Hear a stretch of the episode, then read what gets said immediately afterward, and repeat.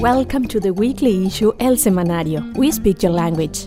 A weekly series of conversations with local and national influencers that will engage with our communities and reflect on our responsibilities to create positive dialogue with decades of the weekly issue El Semanario's multi-generational leadership. We have the opportunity to share thought-provoking conversations, encouraging an additional form of public engagement to our communities and allowing us to align common interests and unify goals. Sit back and engage. Color is the Colorado Organization for Latina Opportunity and Reproductive Rights, whose mission is to advance reproductive justice for all Coloradans. Color challenges all barriers, keeping our communities from leading successful, self-determined lives through community organizing, policy work, education, and youth-led programs. We work to cultivate and develop our way through a leadership ladder that authentically reflects the lives of those we serve. Welcome to We Speak Your Language podcast, brought to you by the weekly issue El Semanario. I am Chris Fresquez, your host this week. In this week's episode, we are discussing Roe versus Wade, its beginnings, the effect it has had on a pregnant woman's right to choose to have an abortion, and the recent challenge made to overturn the U.S. Supreme Court's landmark decision. Joining me in this conversation is Aurea Bolaños Perea. She is the Communications and Policy Manager at the Colorado Organization for Latina Opportunity and Reproductive Rights, also known as COLORD. Aurea, thank you for joining me today. Thank you so much, Chris. It's a pleasure to be here, and hi to everybody that's listening. Aurea, before we start our conversation regarding Roe versus Wade, COLORD will be celebrating its 24th anniversary this year. Congratulations. I remember when the board first assembled and since then, COLORD has broadened its focus to cover multiple forms of inequality, such as environmental, economic, and racial justice, as well as immigrant rights and LGBTQ liberation. What's most interesting is your youth to elder approach. Can you share a little bit about that? Sure. So, as you just mentioned, issues such as like environment, LGBTQ plus issues, youth, it's all because we are not individuals that live single issue lives, right? We live intersectional lives. And with that also comes age. With our youth to elder approach is to allow our youth to teach our elders and our elders to teach us because there's such things as multi-generational approaches that are really grounded in our culture as Latinos and also being able to pass down these traditions and teachings both from the youth to the elders as we move forward in time, but from the elders to youth as they are the wisdom of what keeps us going. So we love that our youth have that leadership opportunity and that we also have elders that love being able to teach the youth. It's all about wisdom here, and we love that. Aurea, I like how you ended that. It is all about wisdom. Just recently, I was having a similar conversation with an associate of mine, and we recognized the disconnect among our youth and elders. And you must wonder how much of the disconnect is due to technology and social media, the fact that it came unannounced and so rapid. Generations such as mine and some of the millennials were on the outside looking in, having no idea on the effects it would have on our society.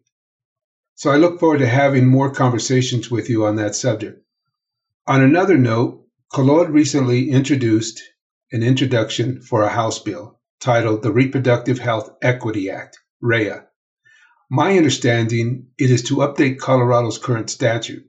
Can you explain a little bit more about that?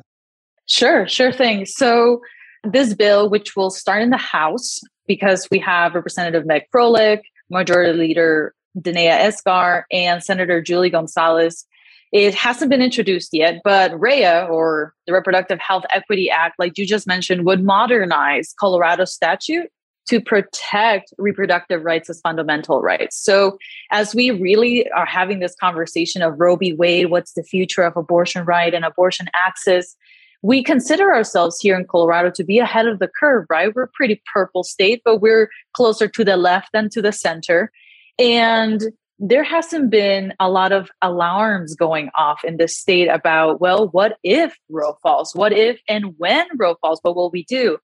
So the teams at Color and Cobalt realized that there is no statute in Colorado law that expressly protects abortion access in the state. So that means that if Roe were to fall in the spring, there's really nothing in law that protects everybody's fundamental rights to that care. So RHEA would be the first of its kind in this state to be able to do that. We would be actually the third state in the country that expressly protects the right to abortion. And we need to do this now because our community has asked us for it. And because we do know that most likely Roe will fall in the spring. So you're saying currently, if you do not present this bill and it does not pass, that if Roe versus Wade is overturned, Colorado is basically without protection to abortions? Exactly. I mean, there is nothing, and this is why it's important to use the word expressly, right? Now, while the clinics will be open, our abortion providers, medical professionals, and community organizations like Color will still be supporting the fundamental right for anybody to access abortion care. If RHEA were not to pass, then there is nothing expressly protecting that fundamental right for any Coloradan. Interesting. That led me to further look into the history of Roe versus Wade. And I saw that it became the US Supreme Court made a, a decision to make it a federal law that women had the right to abortion. What was surprising to me, though, was the Chief Justice, along with the other associate justices, were all male. And yet, here you had, I think there was a total of nine that said, yes, women have the right. And that was according to the 14th uh, Amendment of the Constitution. So and it withstood since 73 to now which is what 30 years plus 30 plus years? Actually it was the 49th anniversary 49. just the past month. Yeah on january 22nd it was a 49th anniversary of roe. Two states now that are challenging this federal us supreme court. What do you see as far as i think that this was done in june of last year. What's the current status on that? Are you talking about texas about Texas, yes. Okay. So with SB 8, at least currently, you know, it's been over 100 days. I think we're close to 150 days since SB 8, also known as the six week abortion ban, has been in effect in the state of Texas. And since then, we have seen an over 500% increase in out of state patients coming to Colorado for abortion care. Now, what that says in the long run is that it's not just Colorado that's having this increase in out of state patient care, it's a lot of surrounding states around Texas. But even more so, it is the fact that politicians are able to decide what is right and wrong upon a pregnant person's body. So they're completely taking away that autonomy argument and saying, no, we know better than you. So, what does that look in the future as a challenge also to Roe? Is that when the Supreme Court said that we as and i'm saying women because it is a pretty gendered case right? It just it uses words such as woman mother etc it is that the supreme court allowed for the pregnant person or the mother that right to choice. It is in statute now and precedent that when it comes to abortion care it is one's private right to make that autonomous decision for their own future and their bodies now, Texas, Mississippi, we're even seeing things like this in Florida, are creating these ripple effects of uh, bans, right? saying, you know what? Even though Roe exists, I don't actually think that you should be the one making that decision over their own body. Let us do it. But this is exactly why the court weighed in in 73 and saying, you know what? We cannot allow to be the ones making these decisions for a woman or for anybody else that may want a child it has to be their choice and it has to be protected in some form. So, but however, we're here 50 years later almost, and 2021 was the worst year for abortion access with over 100 restrictions just going into effect last year. Where you mentioned some of the like LGBTQ liberation, what is Color doing with regards to the LGBTQ? Well, in regards to LGBTQ community, I mean, of course, Rhea, right? We're ensuring that Rhea also sets the precedent to use non-gendered language in this bill. So if you are to read our actually our the bill language, we don't use words like mother or anything that is like gendered as female because we understand that it's not just a women's issue when it comes to abortion, right? We have trans women or trans men that also give birth. So we need to be able to also unpack that and set the precedent that when it comes to abortion access, it is not a gendered issue. It affects every single one of us.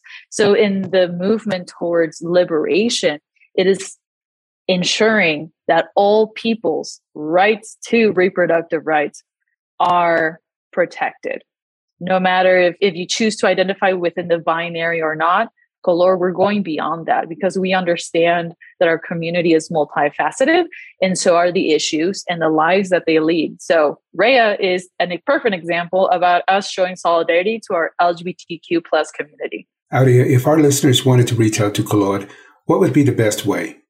Of course. So you could visit our Instagram page is at color underscore Latina. You can follow us on Twitter, color Latina as well. Our Facebook page.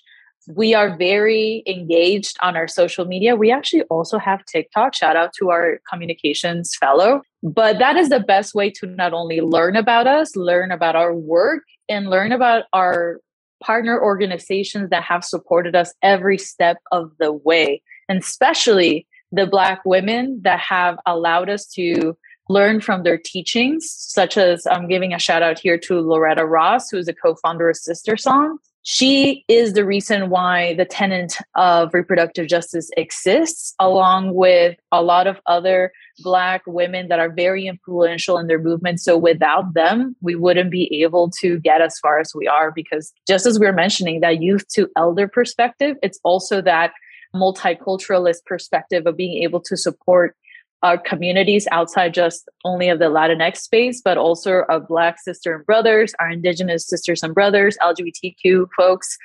It is because of their teachings that we're able to go as far as we are. Aurea, thank you for your time today and for sharing such vital information regarding women's reproductive rights. Of course. Thank you so much. Join us in our next episode as the fight for reproductive justice continues. For more information regarding this program, send us an email info at wespeakyourlanguage.us.